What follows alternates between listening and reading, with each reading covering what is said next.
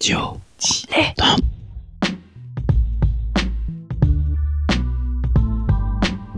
Donc ce que vous proposez comme d'habitude, c'est de la poudre de perlimpin. La République, c'est moi Et je ne me laisserai jamais entraîner par un opportuniste dans cette voie-là. Allez, rangez vos mines boudeuses Rangez vos discours de rageux Restons polis, le podcast qui explique calmement la politique. Bonjour à toutes et à tous et bienvenue pour ce hors-série de Restons polis. Euh, comme toutes les semaines, je suis avec mon camarade Nemo et cette semaine, déjà bonjour Nemo. Bonjour Adrien. Alors cette semaine, euh, enfin plutôt cette semaine pour ces hors-série euh, des, des fêtes de fin d'année de 2020. Joyeux Noël Joyeux Noël. Euh, bah, Qu'est-ce qu'on va mettre sous le sapin à Restons Polis? Oh bah moi j'en sais rien, déjà j'ai pas de sapin pour commencer, donc ça va être compliqué. Mais non, mais je veux dire de manière podcastique, voyons. Ah, Oh. de manière podcastique, et ben on- d'habitude on revient à la base, et ben là on va revenir à la base de la base de la base, c'est-à-dire la Constitution française. Alors ne partez pas, par pitié restez. Vous allez voir justement tout l'objectif c'est de vous montrer que c'est pas si compliqué que ça, et, euh, et on a fait bien pire dans cette émission Oui, oh on a fait bien pire. Euh, mais effectivement, donc du, fun en perspective, hein, la, Constitution, la, base de chez base, ce sur quoi se, fonde la Cinquième République, la Constitution qui est donc euh, qui, a, été proposée et euh, adoptée par le peuple français, comme c'est indiqué au tout début de la Constitution, le 3 juin 1958. La Alors, elle, a bien, elle a Constitution- bien changé hein, quand même. elle a bien changé. Elle a bien changé, ce qui fait dire à certains que en fait, ce n'est plus, euh, on n'est plus dans la 5 République, mais dans une sorte de 5 République 2.0 ou Alors, je vais 6 me- République, etc. Je vais me permettre d'utiliser, je crois, un truc de philosophie qui est le bateau de Thésée. C'est-à-dire que si on prend un bateau et qu'on le, et qu'on le répare et qu'on le répare et qu'au final on a réparé toutes les pièces du bateau, est-ce que c'est encore le même bateau? C'est un peu ça la Constitution. Je crois que c'est le bateau de Thésée. C'est exactement ça. Alors là, pour le coup, on, on se base sur une version euh, qui date euh, du euh, 1er janvier euh, 2015. Euh, donc bah, voilà, si vous écoutez ça en, en 2040 ou que sais-je, peut-être que ça aura changé, on ne sait pas. Alors il, y a des, il est encore question qu'avant la fin du mandat d'Emmanuel Macron, il y ait une réforme constitutionnelle. Bon, il y a, ils ont tenté, hein, il, y a quelques, il, y a, il y a quelques mois de ça, euh, je crois que c'est 2018, de, de faire une réforme qui s'est un peu vautrée sur l'affaire Benalla. Si vous voyez pas le rapport, euh, laissez tomber, c'est pas très très grave. Mais euh, voilà, pour le moment, il semblerait qu'elle va pas trop bouger, en tout cas dans les années à venir. Voilà. Bref, entamons directement le sujet en attaquant par eh ben, le tout début, le préambule. Euh, le préambule qui euh, euh, nous dit, alors je ne vais pas tout tout lire, hein, mais que donc le peuple français proclame solennellement son attachement aux droits de l'homme, aux principes de la souveraineté nationale, notamment ceux évoqués dans la Déclaration des droits de l'homme et du citoyen de 1789. Au préambule de la Constitution euh, de, de 46 euh, et euh, aussi aux, droits et aux devoirs définis dans la charte de l'environnement 2004, ce qui est assez intéressant puisque bah, il y a quand même plein de choses qu'on pourra discuter avant. Mais avant d'entamer peut-être une discussion, qu'est-ce que tu en penses toi déjà de ce préambule Nemo? Ah bah, je vais le terminer déjà, puisqu'il y a quand même un deuxième paragraphe Oui, qui dit vrai. en vertu de ses principes et de celui de la libre, libre détermination des peuples, la République offre au territoire d'outre-mer qui manifeste la volonté d'y adhérer des institutions nouvelles fondées sur l'idéal commun de liberté, d'égalité et de fraternité et conçues en vue de leur évolution démocratique. Voilà, ça c'est la reconnaissance de la France des territoires d'outre-mer et le fait qu'elles peuvent avoir des organisations propres. Vous remarquez que c'est mis dans le préambule de la Constitution quand même, donc c'est clairement pas n'importe quoi. Euh, donc oui, non, bah, le préambule, ça sert à définir les grands principes. Qu'on est déjà sur les grands principes, mais là, on est un peu dans les, dans les grands principes euh, des grands principes. Euh, oui, bah, quasiment, l'idéologie. euh. oui, puis bah du coup, ça permet quand on prend des de- quand on prend des décisions constitutionnelles, bah aussi de se baser sur ces sur ces- sur, sur ces textes-là, quoi. C'est on, on- on- on- la première phrase dit qu'on s'attache aux droits de l'homme et aux, aux principes et on reconnaît les différents grands textes à travers l'histoire qui les ont définis, c'est-à-dire euh, la déclaration de, de- de 89, euh, la constitution de 46 et euh, bah, depuis 2004, euh, enfin la charte de l'environnement de 2004. Donc, donc voilà, on part, on, part sur, bah, sur des bases, quoi. C'est vraiment, J'ai pas grand chose d'autre à dire. C'est de vrai, c'est ces textes de référence, ouais, voilà, tout simplement. Ouais, c'est Euh, des textes de pour- référence. Pour résumer ce qu'on retrouve dans les différents textes, que ce soit euh, la Déclaration des droits de l'homme et du citoyen de, de 89 ou euh, la Constitution de 46, on est sur des questions de euh, égalité entre euh, les hommes et les femmes, le droit de grève, le droit d'asile, le devoir de solidarité, le droit à la formation et à la culture, etc. etc. Euh, pour la charte de l'environnement, puisque à l'heure où on parle, euh, il, est, question euh, d'un référendum potentiel sur le- l'article premier de, de la Constitution, donc en vue justement d'indiquer que la République garantit la préservation de la biodiversité et de l'environnement, dans la charte de 2004, donc celle dont fait référence euh, le, le- le préambule, donc avant l'article 1er, euh, cette charte de l'environnement, elle indique déjà que bah, la préservation de l'environnement doit être euh, recherchée au même titre que les autres intérêts fondamentaux de la nation. Donc c'est quand même pas n'importe quoi. Et puis pareil pour, pareil pour le préambule de 46, hein, c'est clairement on est sur des grands principes. Si je dis pas de bêtises, je crois que c'est là où on définit le droit de grève. On entend souvent par exemple dire que le droit de grève est constitutionnel. Bah, c'est le cas avec euh, notamment le préambule de cette constitution de 46. Ce préambule, il sert surtout à éviter de répéter tout ce qui a été ad- adopté, reconnu, etc. au travers des, années. Et euh, c'est euh, voilà, vraiment bon. On se rattache à ces textes, ce qui évite de les réécrire intégralement dans la Constitution. Qui est déjà, qui est déjà assez, assez longue. Et d'ailleurs, je propose qu'on passe à la suite si, si Mm. ça te va. Ouais, ouais. Euh, bah, attaquons par l'article premier, donc euh, vraiment le truc qui pose euh, encore des, des- des bases. Seul, La article, seul article qui n'est pas sous un titre. D'ailleurs, au passage, vous comprendrez quand vrai. on arrivera à l'article 2. Euh, l'article 1, enfin l'article 1er de la Constitution euh, est dans son préambule, donc c'est un peu bizarre, mais euh, donc voilà, c'est pour vous dire l'importance de Mm. cet article, c'est qu'il n'est pas lié à un titre en particulier. Oui, c'est vraiment un grand principe général qui, et après le reste ne va être que, que, que du détail, entre guillemets. Euh, donc l'article premier qui nous dit La France est une république indivisible, laïque, démocratique et sociale. Elle assure l'égalité devant la loi de tous les citoyens, sans distinction d'origine, de race ou de religion. Elle respecte toutes les croyances. Son organisation est décentralisée et la loi favorise l'égal accès des hommes et des femmes aux mandats électoraux, aux fonctions et aux fonctions euh, électives ainsi qu'aux responsabilités professionnelles et sociales. Alors Nemo, qu'est-ce que qu'est-ce que ça veut dire tout ça? Alors c'est un bel objectif, voilà, on va dire ça comme ça. C'est un bel objectif, donc voilà, il y a beaucoup de choses dedans. Donc c'est public indivisible, donc euh, ben la, voilà, les, les euh, par exemple, prenons un exemple, le territoire indépendant de Corse, c'est pas pour demain. Euh, mais en gros, voilà, la laïque, démocratique et sociale, c'est les grands principes, hein, l'égalité devant la loi, le respect de toutes les croyances, le fait qu'on ne distingue pas les religions, la race, etc. pour pour faire la loi. Euh, bon, ça, on en revient euh, malheureusement aux, heures tragiques de la Seconde Guerre mondiale et du régime de Pétain, quoi. Euh, c'est clairement euh, dire que ça, non. Euh, et euh, son organisation est décentralisée. Ça, je sais pas trop ce que ça veut dire hein, en vrai. Eh ben, alors moi, moi, moi c'est comment je l'interprète. Alors après, je suis pas du tout constitutionnaliste, hein, euh, et puis euh, pour le coup, j'ai, j'ai pas encore euh, tout à fait terminé la préparation des, des prochains épisodes de, de cette série hors série. Mais ce que j'entends par là, c'est que toutes les décisions au niveau local bah, elles se, décident au niveau local justement. Mm. Que Ah tout oui, ne part oui, pas c'est- de- oui, d'un gouvernement Mm. central. Oui, oui, c'est les mairies, les départements, les régions, oui, je Ouais. vois, effectivement. Et puis après, bah, la loi favorise l'accès homme-femme, je pense que ben, c'est assez clair. Euh, on est vraiment dans une déclaration de, de, bah, de principes et d'objectifs. hein. Euh, cet article premier, euh, c'est c'est un rappel, on va dire, de l'utopie. C'est euh, c'est- voilà. Et après, bon, bah, évidemment, le diable est dans les détails. Qu'est-ce qu'on définit comme une république euh, laïque, Laïque. indivisible, démocratique, sociale Euh, Qu'est-ce qu'une loi qui assure l'égalité devant tous les citoyens sans distinction d'origine, etc. Euh, voilà, c'est les grands principes. C'est un bouclier constitutionnel qui est réservé un peu au Conseil constitutionnel.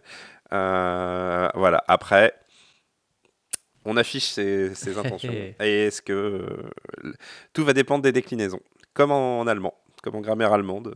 Les intentions sont bonnes. Après, il y a beaucoup de déclinaisons.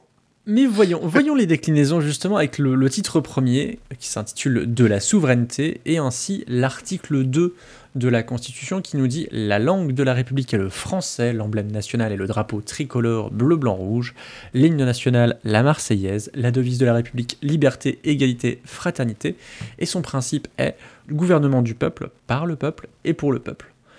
Alors, ça- ça, oui, vas-y, vas-y, Nemo. C'est un gros morceau. Alors, il y a- il y, a plusieurs choses. Il y a d'abord le fait que la langue de la République est le français. Alors ça, c'est vraiment... euh, c'est un point d'achoppage. On est, on est un peu dans une situation où on n'a pas trop la tête à ça en ce moment. Mais effectivement, hein, je pense que les Bretons, les Corses et, de- et tant d'autres spécialités régionales euh, peuvent, euh, ont, ont un vrai, entre guillemets, problème avec cette première phrase.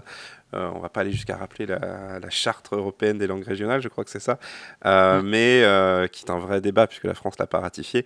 Mais voilà, ça c'est vraiment l'affirmation d'une langue nationale.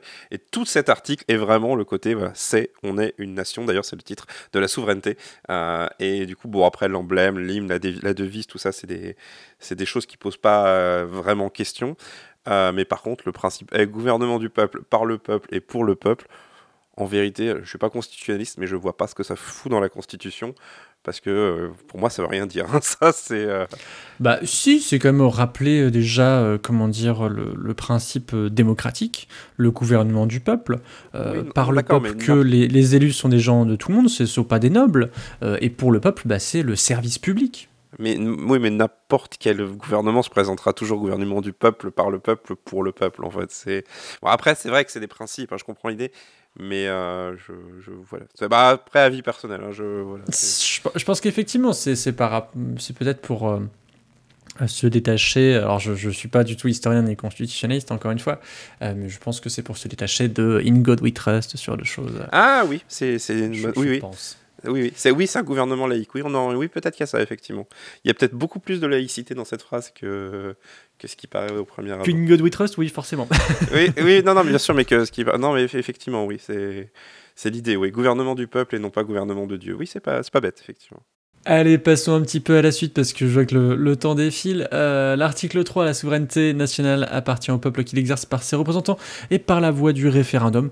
Bon, voilà, c'est tout simplement rappeler euh, l'exercice du vote. Je vous, vous, fais pas le- détail de, cet article. Mais à noter que euh, le vote, le suffrage peut être direct ou indirect. C'est prévu donc dans la Constitution. Il est toujours universel, donc égal et secret. C'est-à-dire que votre vote ne compte pas plus qu'un autre et il- le vote doit être secret. Pour À noter tout, euh, que- problème. À noter que l'ordre ayant son importance, on notera que la souveraineté s'exerce d'abord par ses représentants et ensuite par la voie du référendum. La, Oui, la- c'est la vrai. Constitution je prend clairement parti à ce niveau-là, euh, parce qu'il était facile d'écrire que la souveraineté s'exerce par la voie du référendum ou par ses représentants.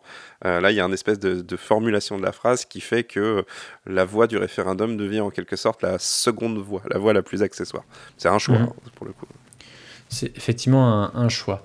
Euh, je passe à l'article 4, puisque pour le coup, euh, on va pas détailler trop trop. Euh, les partis et groupements politiques concourent à l'expression du suffrage. Bon, bah voilà, hein, expliquer la, la- formation des, partis. Ils doivent respecter les principes de la souveraineté nationale et de la démocratie. Euh, alors que, actuellement, à on enregistre ce podcast, on, parle de séparatisme. C'est assez intéressant de, noter, c'est qu'on peut pas avoir un parti politique qui se dit bah tiens moi je veux euh, séparer la, la, souveraineté nationale, je veux euh, défoncer la démocratie quoi. Ah bah oui, c'est la, c'est euh, la démocratie qui se défend quoi à ce niveau-là. Mais effectivement, alors qu'il existe en France, bon, c'est des partis un peu minoritaires, enfin ultra minoritaires, mais il existe des partis royalistes, etc. Donc, mais bon, tant qu'ils représentent pas une, une force réelle, c'est compliqué d'y voir, voir autre chose qu'une sorte de tolérance, on va dire, vis-à-vis de cet article. Tout à fait. Donc ouais, là, et puis là, là, pour terminer très rapidement, on revient, voilà, l'article 3 dit que les- la, la souveraineté s'exerce par ses représentants, et dans l'article 4, on précise bien euh, la façon dont ces représentants se regroupent et se- s'organisent, en fait. hein. Encore une fois, on voit la préférence qui est directement euh, dans la Constitution, et en ce qui concerne le référendum, il y aura plus loin euh, beaucoup de... il y aura des restrictions qui seront mises en place. Donc voilà, il faut Mhm. vraiment faire attention à l'organiser. La Constitution, c'est pas simplement des articles euh, les uns avec les, enfin, séparés les uns des autres. Il y a vraiment un lien entre la façon dont c'est écrit et la façon dont l'ordre aussi également a son importance. Tout à fait. Tout à fait. Mais c'est intéressant de voir dans cet article-là donc que euh, l'organisation de l'expression euh, bah, du suffrage se fait via les partis et les groupements politiques et pas forcément par des démarches individuelles, par exemple. Hum, À noter quand même, Euh, pour terminer ouais. sur l'article 4, qu'il y a le mot pluraliste. C'est-à-dire que la loi garantit Oui. les expressions pluralistes des opinions. Euh, Mm. Donc c'est voilà, c'est aussi euh, cette idée-là en fait qui est, qui est bien définie. C'est vraiment l'idée que l'important est qu'il y ait des partis et des groupements politiques qui puissent s'exprimer dans leur pluralité. On va passer au titre 2, le président de la République, avec euh, bah, déjà un premier article pour un peu définir son, son rôle. L'article 5, donc, le président de la République veille au respect de la Constitution. Il assure par son arbitrage le fonctionnement régulier des pouvoirs publics ainsi que de la continuité d'État. Il est garant de la dépendance nationale, de l'intégrité du territoire et du respect des traités. Gros C'est morceau. beaucoup pour un seul homme hein, quand même. hein. C'est- C'est-à-dire que ça fait beaucoup de responsabilités, effectivement. Euh, mais basiquement, euh, bon, c'est beaucoup de mots pour dire euh, c'est lui le chef. hein. C'est. c'est- vrai. Bah, C'est-à-dire qu'en fait, quand c'est marqué article 5, le président de la République veille au respect de la Constitution, euh, ça sous-entend quand même que c'est lui qui décide de ce qui respecte la Constitution ou pas. Dans les faits, c'est pas le cas, hein, mais euh, voilà, il y a quand même cette intention-là de dire voilà, on met le président de la République, on met un chef, et euh, bah, c'est euh, article 5. Quoi. Vraiment. Mm, euh, mm. Il veille au respect de la Constitution, mais il ne, ne l'écrit pas. Euh, en tout Oui. cas, pas, pas, pas tout de suite, c'est assez intéressant. parce qu'il y a tout un article qui s'appelle de la révision, en fait. C'est tout, tout un Eh titre oui. qui s'appelle de la révision. Et oui, oui, qu'on verra bien, bien, bien, Bien plus plus tard. tard. Euh, on- donc, le fonctionnement, il assure aussi bah, le fonctionnement régulier des pouvoirs publics et la continuité d'État, ce qui est assez intéressant à- alors que, alors qu'on enregistre encore une fois, bah, notre président de la République est en, est en isolement euh, puisqu'il a été euh, diagnostiqué positif au, au Covid-19. Donc c'est assez intéressant de voir que Ouais. bah, il faut que les, les affaires tournent entre guillemets et que le, le président de la République est, est- est là pour, pour ça. Mais c'est intéressant en fait la, la continuité de l'État parce que je trouve que c'est plutôt une bonne formulation en fait. Mm. C'est-à-dire que la continuité de l'État c'est quelque chose qui est assez objectif à, à regarder. C'est-à-dire soit, les, soit le président est capable de prendre des décisions concernant l'État en entier, le, le pays en entier, soit il ne l'est pas quoi. Et euh, clairement à ce niveau-là. euh, c'est- pas mis genre il faut qu'il soit euh, lucide ou des trucs comme ça. Non, il faut que l'État continue à tourner. Ce qui est ça. une des rares phrases, je trouve, où on met l'État devant le président de la République. C'est-à-dire que le président de la République, on rappelle qu'il est bel et bien au service de l'État. Et que ce n'est pas l'État, en quelque sorte. Ah, ben justement, on va, pa- on va passer à la suite qui montrera aussi euh, ce, ce rôle de service euh, à, à l'État et, et à la nation. Avec l'article 6, le président est élu euh, pour 5 ans au suffrage universel direct. Il ne peut exercer plus de deux mandats consécutifs et les modalités d'application du présent article sont fixées par la loi organique. Donc, bon, pas Voilà, grand-chose à dire. simple. euh, Si, juste, dire. juste que je crois que c'est Sarkozy qui avait rajouté euh, les deux mandats consécutifs. Je sais plus si c'est Sarkozy ou Chirac, mais euh, c'est. Ah, ça, c'est un C'est plutôt récent, en fait, le fait qu'il n'y ait pas de limite euh, au, au Bah déjà, les 5 ans, Qui les, une limite, suffrages- le- les, les mandats de 5 ans, déjà, ça, ça date de Chirac. Oui. Donc, oui, c'est possible. je- le fait, c'est un truc bah, qui est- que, que beaucoup de, que beaucoup de pays font, en fait, de, juste de préciser pour éviter les, les, les scénarios dans nombreux pays où le président fait juste que se représenter à vie. Quoi.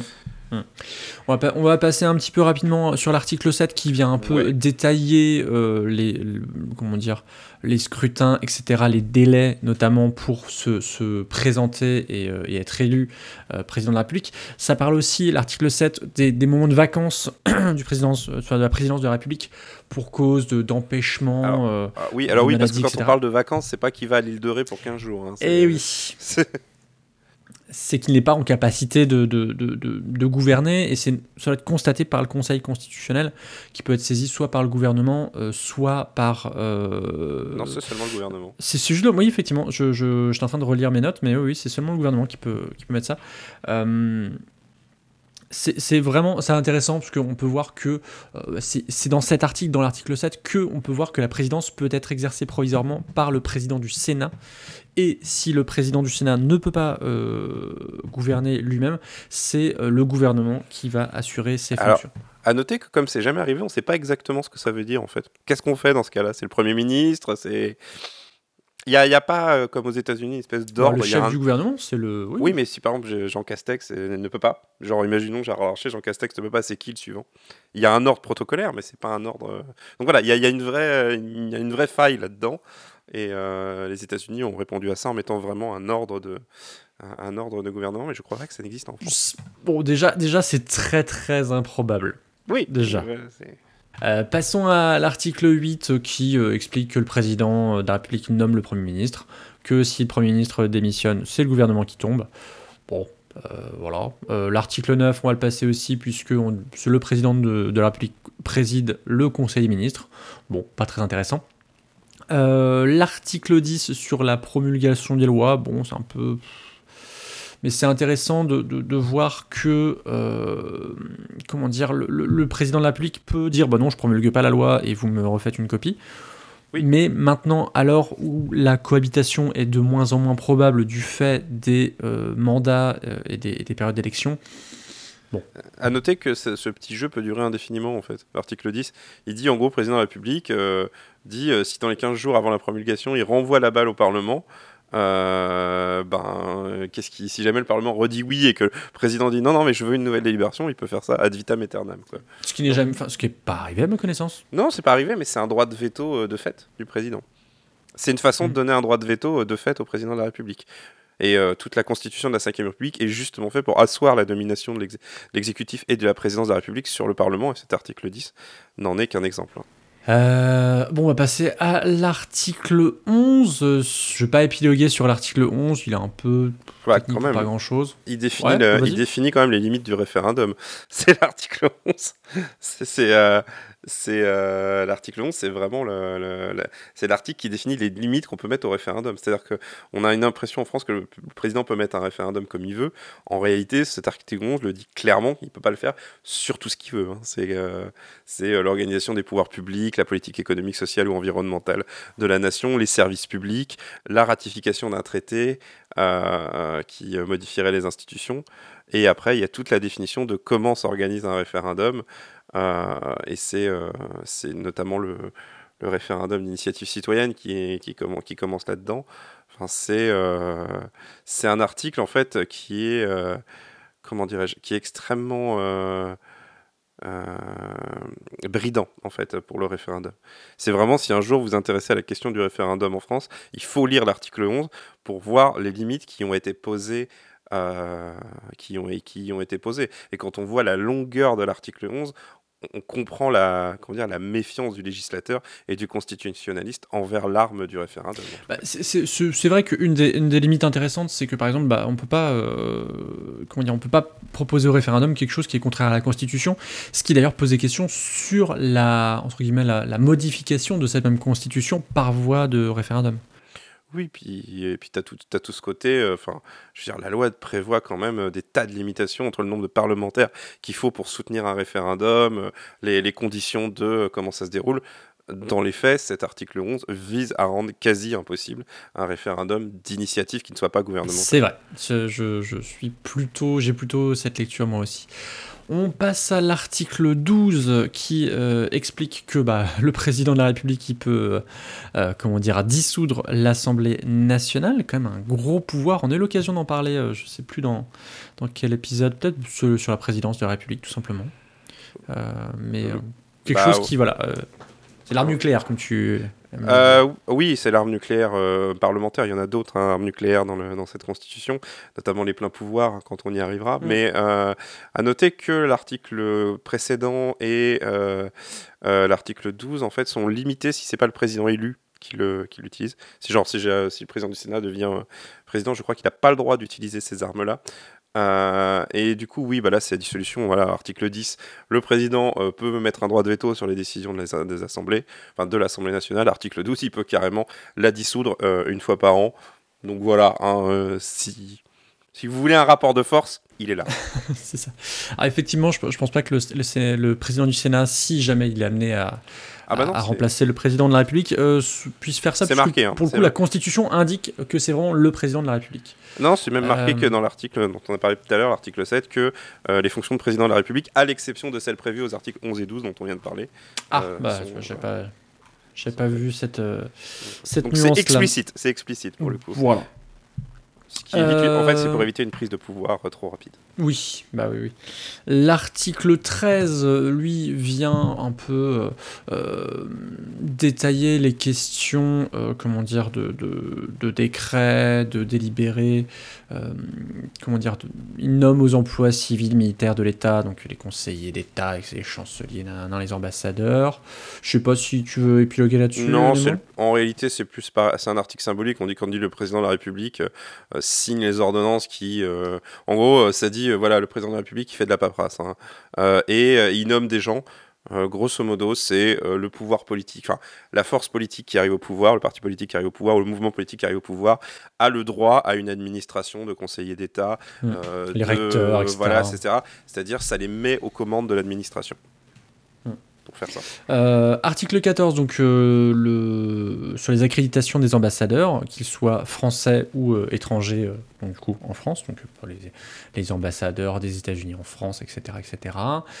Donc c'est le président de la, République qui les accrédite. L'article 15 qui vient indiquer que le président de la République est le chef des armées, qu'il préside les conseils et comités supérieurs de défense nationale. Donc, bah, ça veut dire ce que ça veut dire. C'est le chef des armées, c'est Voilà. le big boss euh, de Et, l'armée. et- et juste pour revenir très rapidement, disons que le- l'article, euh, juste avant qu'on te disait sur les nominations, 14. il y a quand même 13, il y a quand même un petit pouvoir de- du Parlement qui peut s'opposer à des nominations du président de la République. Mais c'est très rare parce qu'il faut quand même une large majorité pour s'y opposer.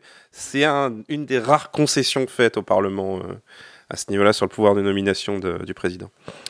Euh, oui, donc ça c'était l'article 13 hmm. que, tu, cites. Euh, Et l'article 16. Oh là là là là là là là J'hésite à, finir le euh, podcast avec celui-là. Oui, on, va terminer, on va terminer là-dessus, je pense. Parce que c'est quand même fameux. alors, l'article 16. Je, lis au moins le premier paragraphe. Ouais, euh, c lorsque les institutions de la République, l'indépendance de la nation, l'intégrité de son territoire ou l'exécution de ses engagements internationaux sont menacés d'une manière grave et immédiate et que le fonctionnement régulier des pouvoirs publics constitutionnels est interrompu, le président de la République prend les mesures exigées par ces circonstances après consultation officielle du Premier ministre, des présidents d'Assemblée ainsi que du Conseil constitutionnel. Il informe la nation par message. Et alors, qu'est-ce qui se passe, Nemo? Bah, là, en gros, on est dans euh, un territoire complètement inconnu.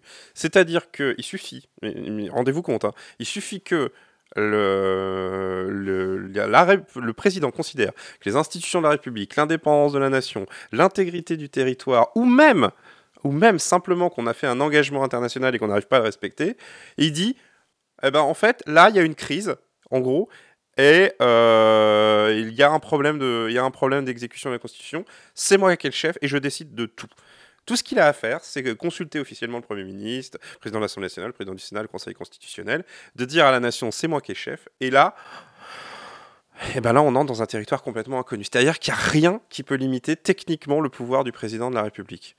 Ah, évidemment, il est censé respecter la Constitution et, compagnie, mais là, on est vraiment euh, dans l'article, c'est ce qu'on fait quand on a un cas qui n'était pas prévu. Euh, à noter qu'il avait été question d'utiliser l'article 16 au début euh, de la crise sanitaire sur le, sur le Covid, mais c'est quand même, enfin là, on est en mode la République, elle prend les guns et et euh, et il n'y a plus de limite. C'est marqué le Parlement se réunit de plein droit, l'Assemblée nationale peut pas être dissous et après 30 jours, euh, c'est le Conseil constitutionnel sur C'est saisie un du check, président hein. de l'Assemblée nationale, etc., qui se check euh, euh, et qui tous les 60 jours vérifie. Euh, en vrai, euh, c'est un. Ça, c'est. Vous prenez un gamin, vous lui dites euh, là, t'as un ticket, tu peux écrire ce que tu veux dessus et ça, et ça va se passer, quoi. C'est vraiment. alors, c'est un article, personnellement, je trouve extrêmement mauvais, mais voilà, il a été jugé nécessaire pour faire face à tout, quoi. C'est globalement c'est pensé pour pour des des, des, des des conflits armés, des, des guerres, quoi. Si jamais, euh, voilà, je sais pas moi, ouais, il il y a- Enfin, je, je- c'est clairement des, des articles qui auraient très bien pu être utilisés, donc tu l'as dit, dans le cadre de, de la crise sanitaire, euh, mais aussi lors des, des vagues d'attentats qu'on a connues là dans, dans les années 2010. Mm. Ah Parce oui, que là, l'intégrité l'intégrité était- et l'indépendance de, de- de la nation étaient en danger. Oui, oui, après, il y a des tas d'articles dans la Constitution qui prévoient des cas exceptionnels. Mais là, vraiment, euh, l'article 16, c'est un bouclier. C'est genre, euh, bah, s'il y a un truc euh, qu'on n'a pas prévu qui arrive, eh ben, euh, bah voilà, c'est le président qui décide. En réalité, ce que dit cet article, c'est qu'il s'en remet à- aux bonnes volontés euh, des gouvernements en place. hein. Parce que euh, Mm. sous, sous cet article-là, vous pouvez mettre en place un état militaire euh, pour 15 jours. hein. C'est-à-dire que là, euh, clairement, le président peut foutre des soldats dans les rues, dire aux gens vous sortez pas de chez vous, euh, euh, ce- euh, vous, vous, sort- enfin, vous sortez pas de chez vous, genre sinon vous prenez une balle, quoi. Mais c'est Mm. voilà, ça, c'est vraiment l'article des pleins pouvoirs et bon bah voilà. Après, voilà, je, je- je- moi je trouve là, je trouve cet article problématique, mais il répond à une question quoi, qui a dit qu'est-ce qu'on fait en cas d'imprévu? Et là, la réponse, c'est bah, on s'en remet au président de la République. Ça, ça prend des formes, ça, ça, ça met des petits contre-pouvoirs, ça met voilà. Mais là, on est vraiment comment on définit les situations de tension. Quoi. On va euh, boucler ce premier épisode euh, sur la Constitution avec euh, trois petits articles qu'on va faire très rapidement. Ouais. L'article 17 euh, pour le droit de grâce euh, à titre individuel que peut donner euh, le président de la République. Euh, L'article 18, euh, comment dire, sur la communication du président de la République aux deux assemblées sans qu'il n'ait de débat fait. On ne débat pas de, de la communication du président. Ça, c'est Tu un voulais vieux- dire C'est un vieux reste, en fait. Je sais plus quel président qui avait un pouvoir. En fait, quand il s'exprimait devant les assemblées, il avait un pouvoir de, de tribun. Il arrivait à convaincre. Et du coup, il a été décidé pour brider ce pouvoir que le président de la République pouvait seulement transmettre des messages. Mais c'est totalement contredit par la phrase suivante qui dit que le président peut prendre la parole devant le Congrès, qu'il y a un débat hors de sa présence, etc. Bref, on cherche. C'est un peu les, le président et le, et le Parlement qui se cherchent là-dessus sur des déclarations. Et euh, c'est un peu. euh, c'est Aujourd'hui, c'est un peu inutile. Avec la, la pré- médiatique et les, les techniques qu'on a, c'est un petit peu euh, inutile. Euh, dans notre âge. Oui, voilà. Et l'article 19 bon, est passable. C'est juste dire que. Sur la signature de, de le fait est que par quand, ministre. quand un président de la République fait quelque chose, il y a un deuxième signature par le Premier ministre ou euh, par un ministre responsable. Euh, ça, c'est une question judiciaire, c'est-à-dire que les actes du président de la République sont pas vraiment condamnables pendant son mandat, mais ça donne quand même une co-responsabilité au ministre, ce qui évite, par exemple, qu'un président de la République fasse n'importe quoi euh, et que bah, il faut quand même qu'il y ait une contre-signature. C'est une petite protection juridique. C'est pas inutile, mais bon, voilà, c'est ça fait partie des articles techniques, on va dire, de la Constitution. Bon, on va s'arrêter là pour ce premier épisode euh, hors série euh, qui était un peu plus long quand même que ce que je pensais. Ah bah tu t'attaques à la Constitution hein, après. Ah, mais je cherche aussi, je, je cherche des, problèmes. Je- euh, Bref. Merci beaucoup Nemo. On se retrouve du coup la semaine prochaine pour la suite de euh, la constitution de la 5ème République. En attendant, on peut te retrouver dans À gauche toute, euh, Canapé Game Les Pyrénées, Mm. Swing State évidemment. Swing State le- qui devrait sortir euh, lui aussi pendant ses fêtes de fin d'année euh, et, Ah. qui, et qui devient mensuel du coup le troisième jeudi de chaque mois. Ah, voilà une super nouvelle pour, euh, pour les fêtes. On remercie Suzy Q pour le générique YouPod qui nous permet de mettre ce podcast sur YouTube, PodCloud qui nous permet d'avoir un flux RSS, et vous qui nous écoutez euh, en, en ces temps troublés. À la semaine prochaine. À la semaine prochaine.